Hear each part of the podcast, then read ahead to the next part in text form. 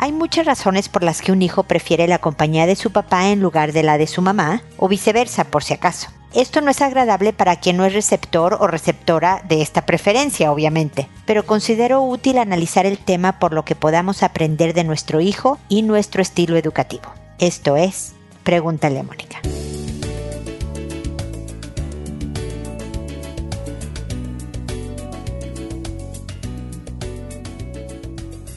Bienvenidos amigos una vez más a Pregúntale a Mónica. Soy Mónica Bulnes de Lara. Como siempre, feliz de encontrarme con ustedes en este espacio en donde les recuerdo que está mi página para sus consultas. Recuerden que pueden hacer las veces que ustedes quieran preguntarme algo sobre los temas de mi especialidad en el botón rojo de envíame tu pregunta en www.preguntaleamónica.com. Van a ver ese botón en varios lugares. Ahí recibo sus consultas a mi correo personal. Tengo gente que lo ha hecho por mucho tiempo, luego se desaparece un par de años, regresan, hay veces que cada mes me escribe, o sea, hay todas las variantes, quienes me escriben por primera vez, etcétera. También estoy en redes sociales, tengo videos en YouTube, en Instagram y en Twitter y en Facebook, en Pinterest. Publico videos, frases célebres, frases mías no tan célebres, pero ahí están. Muchas herramientas que te ayuden a construirte una vida mejor, mejorando tus relaciones interpersonales, ya sean las familiares o las de trabajo, con los amigos o lo que sea digamos, tratando de incrementar la inteligencia emocional de todos nosotros, herramientas que te ayuden a crecer como persona a ser cada día mejor y por lo tanto mejorar el ambiente en el que te mueves, el ambiente que te rodea. Así que date una vuelta por todas las opciones, redes sociales, página, etcétera, de Pregúntale a Mónica para que le puedas sacar el jugo y aprovechar a máximo lo que pues me ha tomado casi 15 años ir construyendo gratuitamente para ti. En realidad lo que quiero es que haya esta información accesible para, para la mayor cantidad de gente posible. Por lo mismo te pido que me recomiendes, que corras la voz que por aquí ando en el planeta para eh, alcanzar a más gente y de ser ayuda. Parte de los temas de mi especialidad es hablar de la educación de los hijos, de la relación padres e hijos, como es el tema del día de hoy. En los episodios lo que hago es que me turno. Hablo de los hijos, como el día de hoy. En la siguiente hablo de pareja, por decirte algo, y después hablo sobre la persona. Algún tema que nos ataña solo a nosotros, luego hablo de, y así voy, ¿no? Me turno hijos, pareja, persona, hijos, pareja, persona, para poder abarcar las áreas de nuestra vida desde mi especialidad, como les digo, lo más posible, pero en sus consultas que resuelvo siempre en los episodios también abarco temas bien variados de lo que ya les menciono. El día de hoy hablo sobre preferencias, pero no cuando los papás prefieren a un hijo, sino cuando un hijo prefiere a un papá en particular, ya sea el papá o a la mamá. Y esto puede suceder por diferentes motivos. En realidad puede ser un tema de simple química, simple congenialidad, una personalidad con la que me siento cómoda. Nada más me llevo mejor con mi papá porque nos llevamos bien, punto. No es nada personal contra la mamá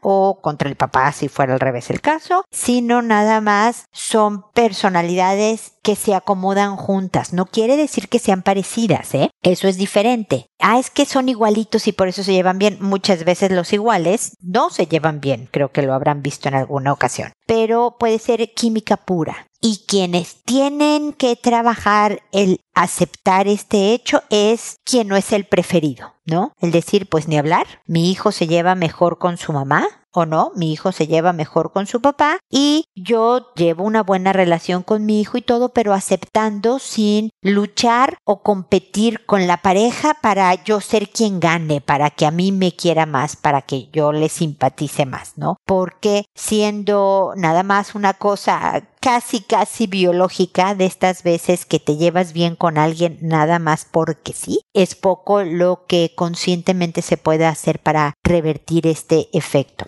Otro factor a considerar es la etapa del hijo. O la hija, por supuesto, ¿no? E, en diferentes etapas te puedes llevar mejor o peor con el papá o con la mamá, o más cercano, ni siquiera peor con uno. La palabra peor suena a que no nos llevamos bien. Te puedes llevar bien con los dos papás, el hijo, pero sea más cercano con uno que con otro. ¿no? Y esto es a lo mejor porque, no sé, en la etapa, me voy a poner muy freudiana, pero de Edipo, el hijo varón está más cerquita de la mamá, ¿no? Normalmente los hijos pequeños, cuando uno de los papás los cuidan más, tiempo, suponte que el papá puede trabajar desde la casa, la mamá sale de la oficina, pues obviamente el hijo está acostumbrado a ver más al papá que a la mamá y por lo tanto se llevan mejor, lo conoce más, se conocen más mutuamente, bla, bla, bla. Puede ser nada más un factor de administración de tiempo. Nuevamente, yo como mamá que me voy a una oficina tendría que trabajar mi tema. No es un tema de mi hijo o de mi pareja, de mi esposo, de por qué se llevan tan bien este par.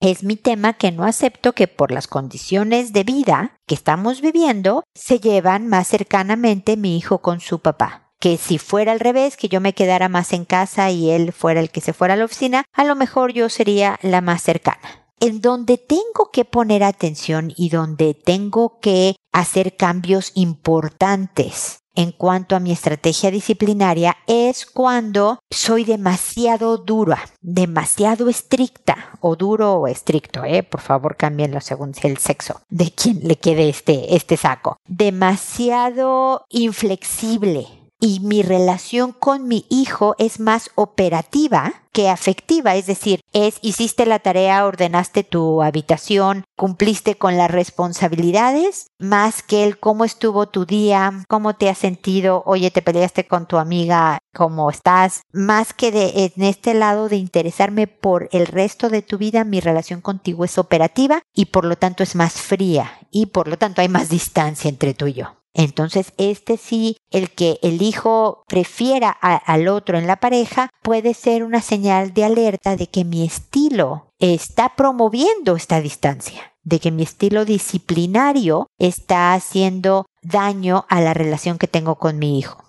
Y finalmente es al revés y suele pasar con papás que están separados o divorciados, ¿no? Uno de los papás, generalmente, perdonen los señores, pero generalmente es el papá, porque los hijos generalmente también, me estoy basando en estadística nada más, se quedan la mayor parte de las veces con la mamá y al papá lo ven eventualmente mucho menos. Y el papá se vuelve lo que yo llamo papá Disneylandia, pura diversión. Si no quieres hacer la, la, tarea los días que me toca que tú estés conmigo, hijo, no la hagas, ¿no? Vámonos a pasear, juguemos juegos de video. Te doy permiso a ir a lugares de a fiestas donde sé que lo mejor sería que no fueras porque no va a haber supervisión o porque bla, bla, bla. No soy un ente de autoridad en donde se establecen límites y consecuencias, un formador de una persona. Le dejo todo ese trabajo a mi mujer, a mi ex mujer, y por lo tanto el hijo prefiere al papá, es más divertido, pero es una injusticia. Si tú como padre o madre eres un papá o mamá de Disneylandia, te digo ahora que le estás haciendo un daño formativo a tu hijo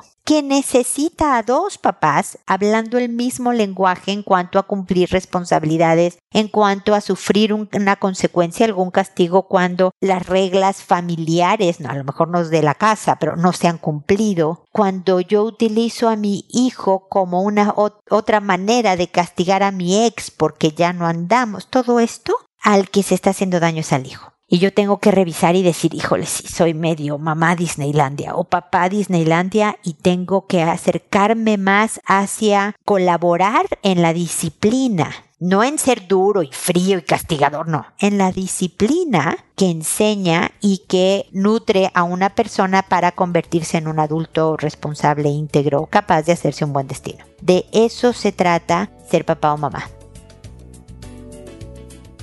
Espero que mi comentario inicial les sea útil para establecer las diferentes razones por las que un hijo puede preferir a uno de los papás y hacer los ajustes ya sea personales o de estrategia ah, educativa correspondientes. Saben que me pueden escribir como les decía al principio a la página y yo les responderé como ahora lo haré con las consultas que eh, tengo preparadas para el episodio de hoy. Me tardo en responder Estoy publicando desde hace varias semanas dos episodios a la semana en vez de uno, como acostumbraba, para cortar tiempos de espera. Me está costando trabajo porque recibo muchas preguntas, pero creo que ya estoy llegando al, al mes más o menos, cuatro semanas para mi respuesta, por lo cual le pido a cada uno de ustedes una enorme disculpa y agradezco su comprensión y su paciencia para recibirlas. Tengan la certeza de que siempre respondo siempre, aunque ya sé que ustedes resolvieron de alguna manera la situación que me exponen, yo espero complementar y que ustedes puedan llegar a hacer mejor lo que estaban haciendo en resolución al caso por los comentarios o las ideas o la estrategia que yo les puedo comentar. Siempre contesto, aunque me tardo un poco. Respondo por orden de llegada.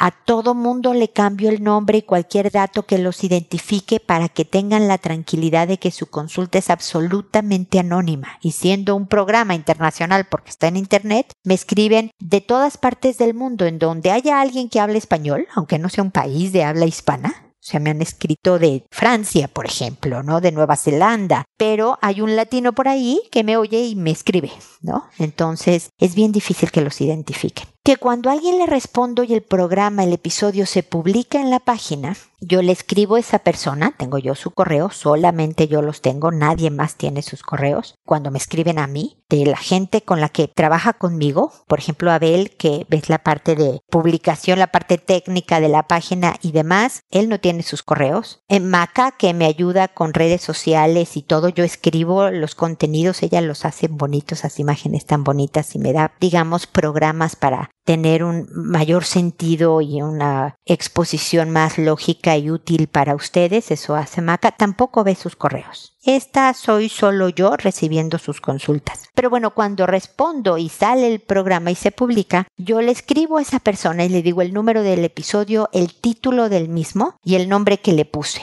que le inventé para que pueda localizar su consulta. Lo hago a través del podcast, contesto por audio para llegar a más gente. No te contesto directamente por correo como tú me escribiste a mí, porque así solo te respondo a ti. Lo que quiero es alcanzar a más gente. Y creo que ya dije todo.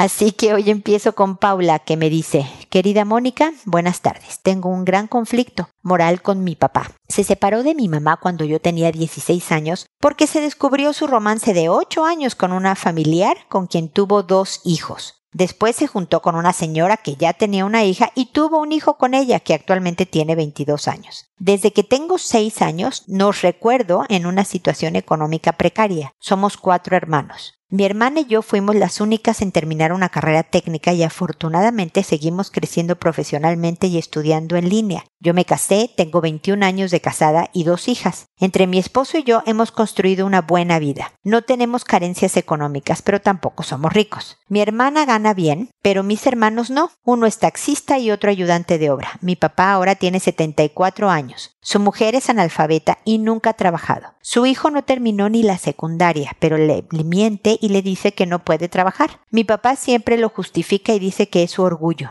No juzgo a mi padre y considero que no es mala persona, pero odio que para él el concepto de puedo contar contigo es cuando no le negamos dinero. Desde que empezamos a trabajar a temprana edad, siempre nos ha pedido dinero y ahora he entrado en rebeldía y me negué a hacerlo. Me criticaron porque dicen que tengo dinero para tener a mi hija en escuela de paga, pero no tengo para darle a él, a sabiendas que no tiene para comer y eso fue, es real. Fui a verlo y no habían comido nada. Estaban esperando que mi hermano llegara para llevarles dinero. Mi papá está enfermo, desnutrido y siendo su trabajo chofer de taxi es un riesgo que esté en la calle manejando. Sinceramente ya no puedo con eso. Mis hermanos quieren que nos hagamos cargo de su manutención por completo y siento que es injusto que tengamos que mantenerlos, aunque me dicen que es mi obligación. Cuando mi papá llama, dice tengo hambre. Lejos de darme compasión, me da coraje. No quiere que su familia trabaje. Yo ya no quiero seguir dándole ni dinero ni nada porque siento que fomento más la flojera de su familia. Su hijo nos ha hecho cada drama cuando le decimos que trabaje. Ha fingido hasta desmayos y dice que una amiga doctora le dijo que estuvo a punto de un derrame cerebral y que no puede trabajar. Mi papá todo le cree. Es tan atrevido que incluso él mismo llama para decir que no tienen que comer. Cada que algo pasa a mi papá, su familia nos llama porque dicen que ellos no saben qué hacer. ¿Soy mala? ¿Qué deberíamos hacer mis hermanos y yo con respecto a su situación? Te doy las gracias por tu consejo y paciencia porque ya no tengo claridad. Espero no darte una mala impresión con esto. Saludos cordiales. No, jamás, Paula, jamás me vas a dar una mala intención. Al contrario, que estés conflictuada y que me hayas escrito, habla de que eres gente decente y que tienes conciencia. Porque francamente podrías no escribirme, no darle dinero y decir, pues se friegan, ¿no? pero porque el corazón se te conmueve o no sé si a lo mejor no estás conmovida con la situación de tu papá, te da coraje, pero te da remordimientos porque sabes que es un viejo que no tiene él solo por sí mismo la capacidad de alimentarse. Entonces no, no creo que eres mala, no estoy, no pienso mal de ti. Pero ahora me dices, ¿ahora qué hago? Finalmente, incluso después de oír mi opinión, tú puedes hacer lo que se te pega la gana, Paula. Si tú decides, lo siento, así yo le pague a mi hija un semestre de estudios en París, no le voy a dar a mi... Es tu privilegio. Tú y tu esposo han luchado mucho por tener lo que tienen, por salir adelante, por esforzarse fregándose en tener hijo, casa, estudios, seguir estudiando, actualizándose, trabajo, ¿no? Para tener esto y que la gente te haga sentir culpable por tu esfuerzo, eso es desconsiderado. Ellos deberían de ser los conmovidos tal vez y admirados de tu de tus logros pero bueno, tú puedes decir no darle nada. Puedes ponerte bien práctica. Mira, no vas a poder evitar que de lo que le dieras a tu papá va a comer también su hijo, el que finge que le va a dar un derrame cerebral en cualquier momento. Eso, sí, ni modo, son las injusticias de la vida. No vas a poder decir, ah, solo te doy dos pesos, pero para ti, papá, que no haga uso de ni un centavo el otro cuate, ¿no? No vas a poder hacerlo. Pero puedes, por ejemplo, mandarle algo de comida semanalmente para que sepas que el dinero se fue justo para que coma, por ejemplo. ¿no? Justo para que coma. Si está tomando medicamentos, a lo mejor decides, no, fíjate que yo comida no, yo me hago cargo de los medicamentos de mi papá, ¿no? Y quiero que la receta médica, los quiero que tenga receta así sea paracetamol y que venga nombre del papá. Siempre pueden conseguirse al doctor que el medicamento sea para el hermano eh, o sea, para el hijo, perdón, de tu papá, pero que le pongan el nombre. ¿Te pueden engañar? Sí, te pueden engañar, Paula. Pero esto lo vas a hacer por ti, por la persona que tú eres, Paula. No porque tus hermanos te dicen que tú tienes de sobra, no porque tu papá, tu hermano, tu hermanastro, medio hermano, lo que sea este hombre tuyo, no por el calentamiento global, es porque eres buena persona y si quieres, y así lo consideras bien para ti y tu presupuesto familiar y tu plan de vida, puedes decir, mira, puedo dar el 2% de mi ingreso o el 25% o el 80%, lo que tú decidas, ¿no? Pero del dinero que yo ingreso, esto se va a ir para mi papá. Y ahora voy a decidir en qué formato si en comida y si alcanza para una bolsa de arroz a la semana, pues no les va a faltar arroz, por lo menos. Arroz sí tendrán. Si alcanza para algo más, pues para algo más. ¿Me explico, Paula? Creo que por ti, por tu fortalecimiento de carácter, por el concepto, fortalecer el concepto que tienes de ti misma, vale la pena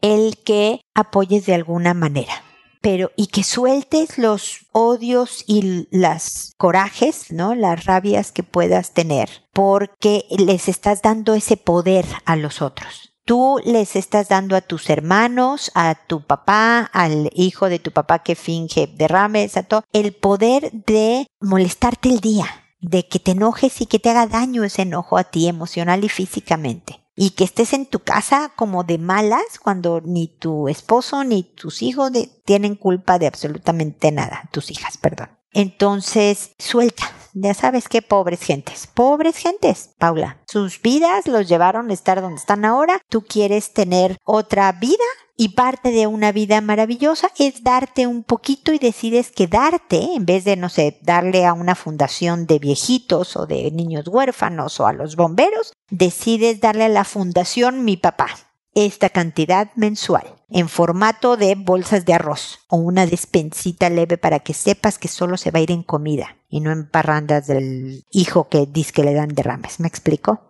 Espero que mis comentarios y reflexiones te ayuden, Paula, a tomar una decisión, especialmente para que eso, tú diseñes este ambiente en el que te quieres mover, tú decidas. Y si decides también, no, fíjate que lo que decido es esfuércense. Los que sí pueden trabajar mantengan a mi papá y cada quien de dos pesos, pero colaboren. Entonces no eres mala. Eso es lo que estás decidiendo y tú vas a seguir tu camino tratando, espero, de seguir haciendo el bien a tu alrededor, pero a lo mejor dirigido hacia otras personas. ¿Ok?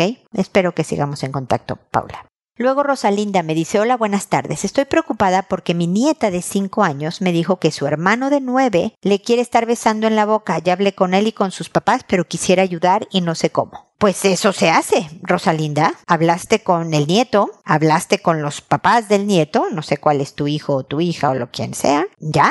¿no? Cuando estén contigo, yo no sé si tú los estás cuidando tiempo completo y todo eso, tiene que haber una platicada de los papás de tu nieto contigo a un lado y el nieto presente en donde se le lee la cartilla, como decimos en México, ¿no? Le das como las reglas del juego. A ver, esto no puede seguir sucediendo. Qué padre que es que porque tú estás empezando la pubertad, la preadolescencia, tengas curiosidad de ver qué onda con los besos y uses a tu hermanita, aprovechándote de que tienes cuatro años más que ella. No, fíjate que se te acabó. No puede volver a suceder. A la nieta, con lo que siempre digo, festéjenle la denuncia, festéjenle que avise que alguien está tratando de atacarla. Es la manera de fortalecer también su carácter y que se detenga esto y las consecuencias, es decir, los castigos que va a tener este pequeño de nueve años si vuelve a suceder algo siquiera semejante. Deja tú que llegue a darle el beso. Si se le acerca demasiado con una intención sospechosa, chum, va a haber una consecuencia. Y la consecuencia no son golpes, no son amenazas, no, es no hay amigos este fin de semana, no hay videojuegos, no hay tele, no hay los privilegios de los que goza, se deben de ganar.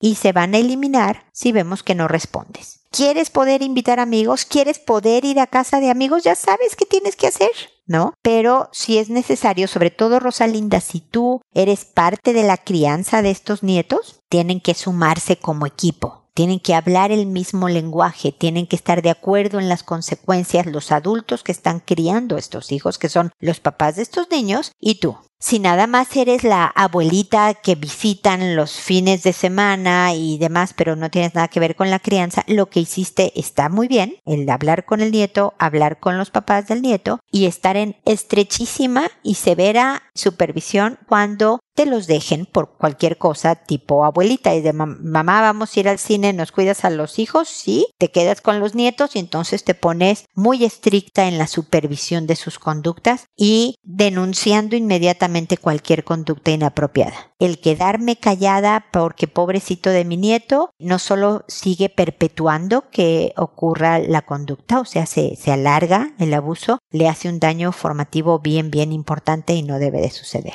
Rosalinda. Así que bueno, espero que te sirvan mis comentarios y que sigamos en contacto.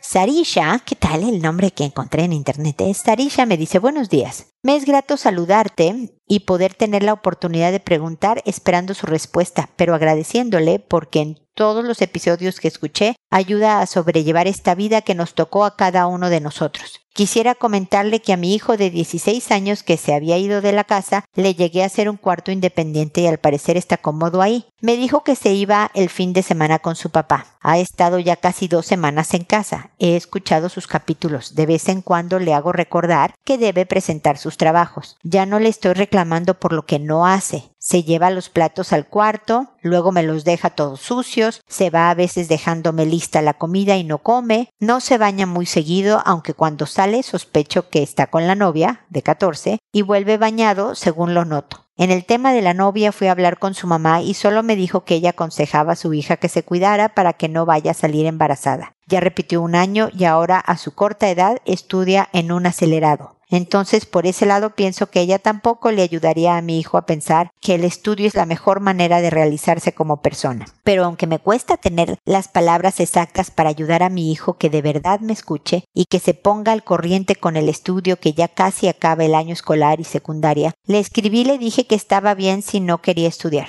que el año que viene lo apoyaría igual porque para mí él es más importante y como se sienta es lo que más me importa. Pero no es así, me siento fatal. Quisiera que acabe este año, quisiera que sea más acomedido, pero como usted dice, nosotros tenemos que agradecer lo que ya son. Entonces quisiera que me ayude a cómo vuelvo a hablar de valores y que él haga las cosas y ayude, teniendo en cuenta que en eso de los privilegios casi le es imposible quitárselos. Cuando volvió, le di dinero para que se compre ropa y zapatos, pero no se ha comprado. No lo veo en malas juntas ni bien en mal estado, así que supongo que su debilidad es la chica con quien sale. Le pago el celular y no lo puedo cortar porque ahí estudia, y creo que si yo no le doy dinero lo hará su papá. Entonces, ¿cómo le ayudo o solo debo esperar a que él se dé cuenta que debe ayudar en los labores diarias? Y usted que tuvo hijos varones también, dígame, ¿debo darle dinero semanal, mensual y cuánto en promedio? Teniendo en cuenta que mantengo sola a mis dos hijos y su papá sigue en el alcoholismo y nunca puede hablar con él para ponernos de acuerdo en algo, espero de verdad su ayuda. No importa el tiempo que demore, esperaré. Mil gracias.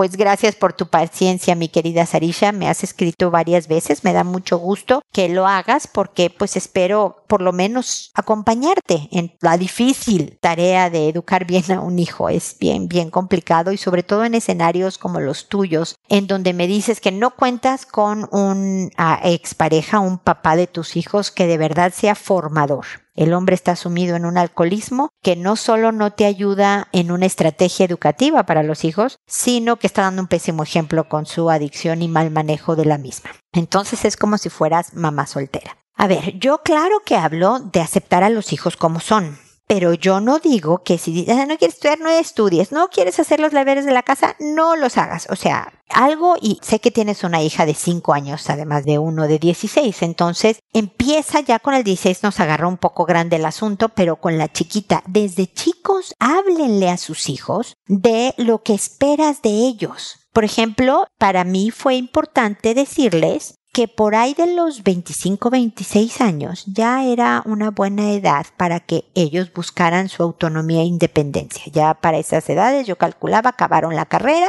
trabajan un tiempo, ahorran un poco y se van a pagar su renta, a ser adultos autónomos e independientes. Les tengo que confesar que cuando el mayor cumplió 26 y dijo ya me voy a mi propio departamento que voy a rentar con un amigo, a mí me pareció muy pronto. ya a la, hora de los trancazos dije, ay, ¿no te quieres quedar otro par de añitos? Pues porque uno quiere los hijos. Pero la verdad es que los hijos han hecho de lo que hemos hablado por décadas, desde cuando eran chiquitos Ahorita tengo a una de 26 que a lo mejor el año que entra esto de la pandemia cambió los planes, se mudará o a vivir con amigos o se casará con el novio o ya verá qué hace. A lo mejor muy a los 27, tampoco es que yo le dije, era a los 25 la salida, te me vas. No, entiende los diferentes planes. El más chico de 25 no ve la hora en irse, está por titularse y se va a ir de la casa a, a buscar su propia suerte. Eso está muy padre, pero se ha hablado desde hace mucho tiempo. No es que a los 22 yo le les diga, ah, por cierto, en tres años los quiero fuera, ¿no? Lo mismo, Sarisha, un poco hablando de lo tuyo, es, y sobre todo previniendo, yo sé que el de 16 y ahorita vamos a ir con el de 16, pero hablando de la de, de 5 años. Y con el de 16 también, en la casa no hay ninis, lo que ahora se le llamaba ninis de ni estudio ni trabajo. Ah, no quiero,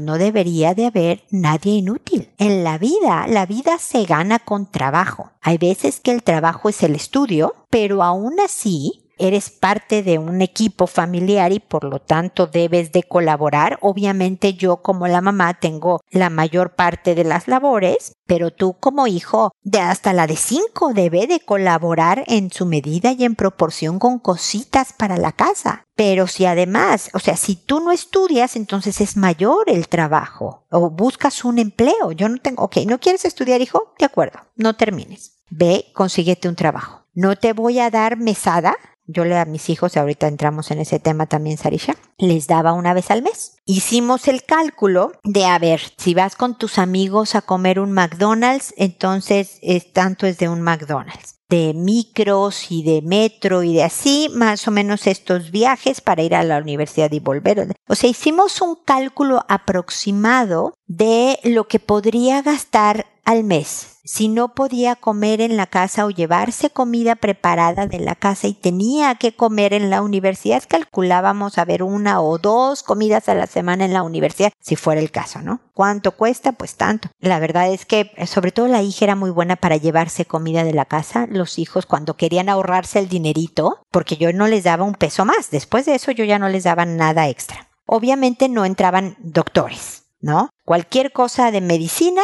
eso lo pagaba yo, no entraba en su mesada. El ropa tampoco, esas se las compraba yo, ¿no? No entraba en su mesada, eran como sus gastos. Pero el hijo que nos empezaba a tener novia y quería tener un dinerito extra ya no quería comer en la universidad el día de la semana o los dos días que habíamos calculado. Entonces llevaba comida de la casa para ahorrarse esos pesitos y poderlos usar con saliditas con la novia. Se valía. Son hijos subvencionados, se vale. Pero yo me acuerdo el primer mes que le di a mis hijos mesada, se lo gastaron en 15 días no habían tenido dinero, tuvieron dinero propio, digamos, entre comillas, y se lo quemaron en 15 días. Y a los 15 días llegó mi mamá, es que se me acabó el dinero, pues lo siento, no vas a salir en dos semanas hasta que empiece el próximo mes en que yo te vuelva a dar tu mesada. Les tomó un mes aprender eso. Al siguiente mes fueron mucho más cuidadosos en administrarse, entonces también lo estás preparando para la vida real. Pero creo que con tu hijo que le estás tratando de preparar terreno para hablar bien, le debes de decir, a ver hijo, para mí es bien difícil diseñar una estrategia para seguir siendo tu mamá, educarte, pero al mismo tiempo el que estés con tu papá, en donde las reglas cambian, en donde tal y tal y tal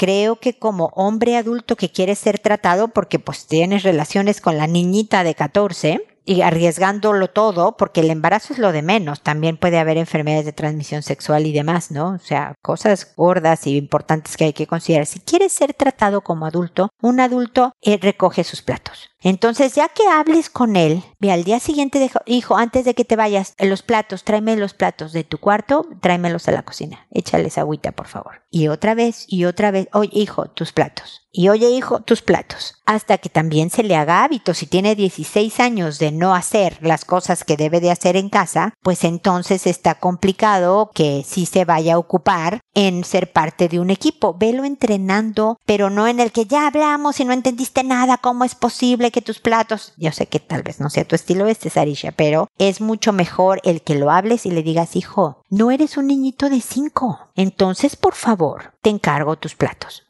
O sea, que se los siga llevando al cuarto, ok, ni hablar. Pero regrésalos y ponles agua, ¿no? Regrésalos y ponles agua. O lávalos, o sea, lo ideal. Pero vete gradualmente, de a poco. Acéptalo como es, pero también exígele. Ahora, la medida de dureza o no, de cuánto exigir, pero sí, es bien complicado, Sarisha. Yo sé que lo digo más fácil de lo que es, pero son pasos de bebé, ¿no? Pasitos pequeñitos, graduales hacia el objetivo, pero nunca jamás dejando que el hijo haga lo que se le pega la gana y que diga, perfecto, ya tengo dos papás Disneylandia. Mi papá alcohólico que no me da ninguna regla y no me exige nada. Y mi mamá que con tal de tenerme en la casa me deja hacer lo que se me pega la gana. Eso le hace mucho daño a tu hijo el cómo hacerlo. Qué linda que has escuchado los episodios, síguelo haciendo. Ahí está, es pura información para ti, Sarisha, y para todos los demás que nos están oyendo el día de hoy sobre educación de hijos, sobre relación de pareja, sobre crecimiento personal. No importa el título del episodio, como ven, el título puede ser uno, pero yo hablo de temas de pareja, de hijos, de sexualidad, de lo que sea. Entonces, de criterios morales, como el caso de, de Paula y la crisis moral con su papá, ¿no? Así que sigue escuchándolos como para irte preparando en esto de educar a este adolescente que aunque llegó un poco tarde a nuestra vida como para que entre al carril, puedas seguir formándolo. Y trabaja bien previsoramente con tu hija de 5 para que esté más lista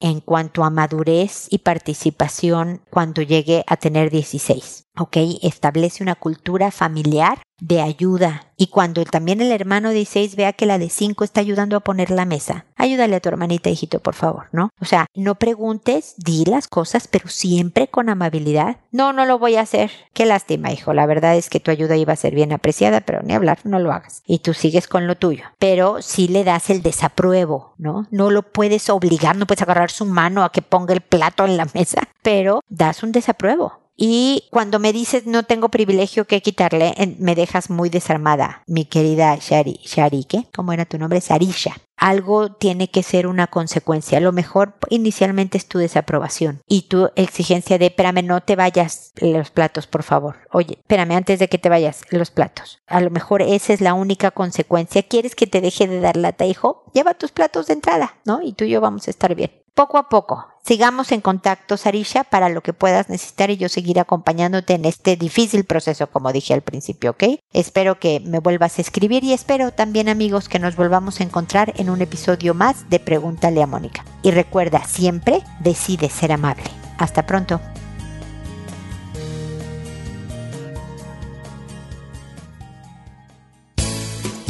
¿Problemas en tus relaciones?